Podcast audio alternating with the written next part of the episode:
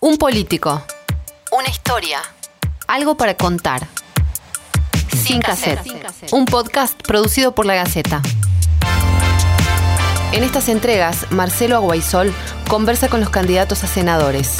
En esta producción podrás conocer su lado más íntimo.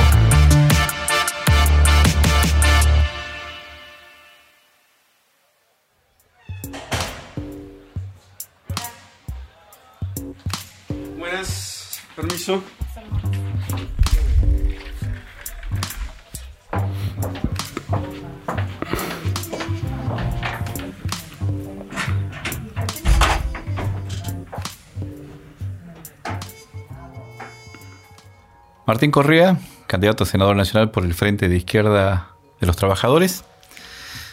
¿Por qué te hiciste economista? Uy, bueno, en realidad siempre me gustaron los números.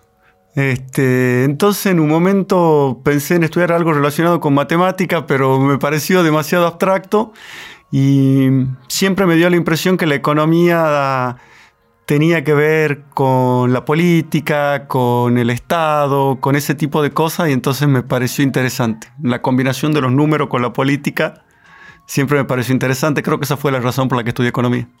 ¿En, en tu familia había alguien que, este, que le gustaban los números? Este, o- Sí, mi mamá ¿cómo es contadora. Mi mamá es contadora y mi papá también es contador. De hecho, mi mamá y mi papá se conocieron en la Facultad de Ciencias Económicas.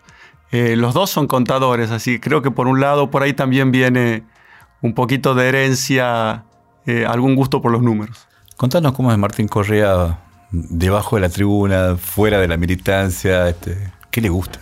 Ay, ¿qué me gusta? Me gusta, me gusta ir a la cancha. Estoy esperando ahora que vuelva el fútbol. Bueno, no he podido ir al primer partido de San Martín, pero eh, me gusta ir a la cancha.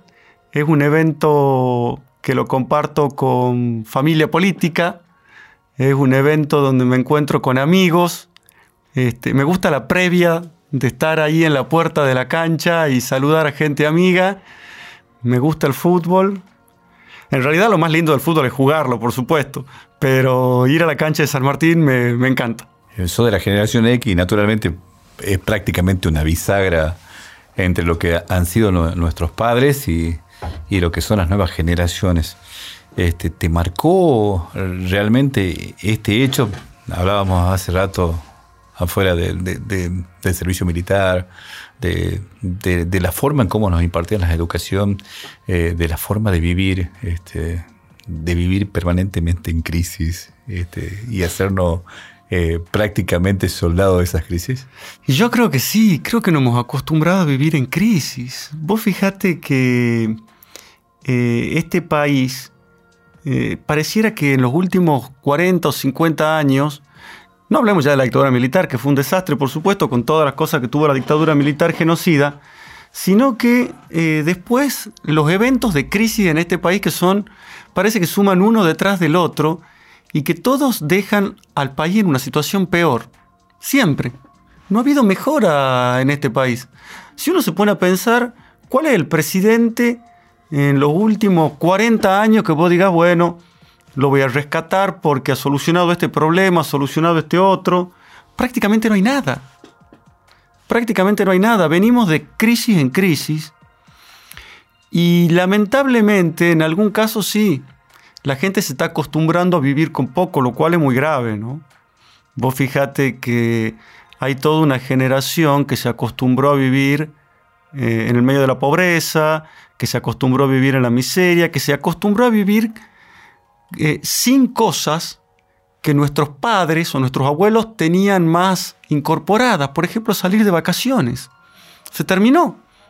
La gente, la gente digamos, más joven, eh, todo un sector de la población ni sabe lo que es salir de vacaciones. No saben lo que es ir a un teatro o a un cine porque son cosas que se han vuelto inalcanzables. Lo que es comprarse un libro. Bueno, son un montón de cosas que crisis tras crisis nos la han ido quitando. Este, hay que tratar de no acostumbrarse a perder todas estas cosas, por supuesto. Bueno, es una pelea cotidiana. Eh, en la Argentina somos de siempre de tener este, eh, las puntas, ¿no? Somos de River o de Boca, este, somos blancos o negros, este, peronista o radical, y, y vos sos de izquierda. ¿Por qué? ¿Cómo te surgió eso? ¿Cómo, cómo llegaste a, a esa militancia? Uy, qué difícil. Yo creo que hubo una influencia de mi familia paterna. Mi papá era militante. Este, y yo rescato mucho su militancia. Rescato muchísimo su militancia. Creo que eso se lleva en la sangre y creo que eso fue heredado. Y después creo que también tuvo que ver, esto como primera cuestión digo, y después creo que tuvo mucho que ver este, la educación que yo tuve. Yo siempre fui a escuela pública y a colegio público. En la primaria la escuela Mitre eh, y en las primarias, secundarias el gimnasio. Y el gimnasio es un colegio politizado, por suerte politizado, donde se discute, donde está permitida la discusión, donde está promovida la discusión y creo que eso también me marcó este, en mi ideología. Este, rescato mucho mis años en el gimnasio. Creo que fueron muy buenos para mi educación. Los rescato como uno de los mejores colegios de Tucumán, sin duda. Si tuviera que, pintar una frase en la pared, ¿cuál sería? Que te recuerde todos los días que vos te levantes de... Eh, eh, esta es la frase de cabecera. El que se arrodilla ante el hecho consumado es incapaz de enfrentar el porvenir. No hay que arrodillarse ante los hechos consumados. Hay que lucharlas siempre. Independientemente de cómo te vaya, este, Independientemente de todo, hay que lucharla siempre. El que se arrodilla ante el hecho consumado este, no puede, no va a tener nunca la capacidad de mejorar. No hay que arrodillarse nunca. Hay que buscar siempre la salida y hay que tratar siempre de pelearla. Porque pelearla te mantiene vivo. Te mantiene vivo. Pelearla todos los días te mantiene activo, te mantiene la cabeza activa y mantiene la esperanza activa. Y siempre es importante mantener la esperanza activa.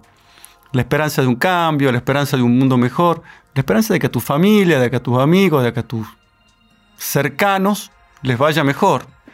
Este, entonces siempre hay que tratar de mejorar y enfrentar el porvenir. ¿A qué cosa hay que ponerle más risa y a qué otra hay que hacerle mala cara? Uy, creo que hay que, hay que ponerle un poquito de risa por ahí a los problemas cotidianos para poder superarlos mejor. Y creo que hay que hacerle mala cara a aquellos que nos han venido gobernando y que no han solucionado nada en este país. A eso hay que hacerle mala cara. Eh, porque con demagogia no se solucionan los problemas que tenemos. No se soluciona. Y acá hay mucha demagogia. Voy, voy a plantearte un juego a pesar de que es poco tiempo. Dale. Te dan la posibilidad de que un día gestiones la provincia y tengas que tomar medidas ese día para cambiarle el rumbo, ¿qué harías? Bueno, un día, parece difícil, pero creo, el desafío, el desafío. creo que en un día eh, trataría de que se ponga en pie una sola ley. Una ley que, por la cual los trabajadores de esta provincia ganen un salario digno. Los, salarios medios de esta provincia están en los 35 mil, 40 mil pesos, es el salario medio de esta provincia. No puede ser que alguien viva con esa cantidad de plata. La gente debería tener un salario mínimamente acorde a la canasta familiar que le permita llegar a fin de mes tranquilo. Y eso ya no lo tienen ni los trabajadores, ni el que cobra un sueldo a fin de mes ya llega tranquilo a fin de mes. Este, entonces, si tuviera un día, creo que trataría con uñas y dientes de hacer esto. Tu viejo te han, dejado muchísima enseñanza a lo largo de tu, de tu vida y tu carrera. ¿Y, qué de esos este, legarías a, tus hijos? ¿Qué, qué, qué enseñanza dirías? Bueno, esta es fundamental para que vos transites la vida. La familia es muy importante. Hay que apoyarse en la familia. Hay que apoyarse en los seres cercanos, en los seres queridos. Este, hay que abrazar a la familia, hay que tenerla cerca, este, porque la familia es la que te apoya este, en las circunstancias en las que vos necesitas que te apoyen. Cuando yo, necesite, cuando yo necesité que mi familia me apoye en mi militancia, en mi desarrollo, en, en lo que yo quería hacer como militante del Partido Obrero, ellos me apoyaron y eso lo valoro muchísimo. Martín llega al, final del día. Estuviste en actos, estuviste trabajando, estuviste haciendo multitask, este, y tenés que eh, hacer un balance de esa jornada. ¿Qué le dirías a la almohada? Tranquilo. Tranquilo porque por más que los resultados no sean los esperados, estamos haciendo lo correcto. Y hacer lo correcto es lo más importante para poder dormir tranquilo y para poder estar en paz con la almohada.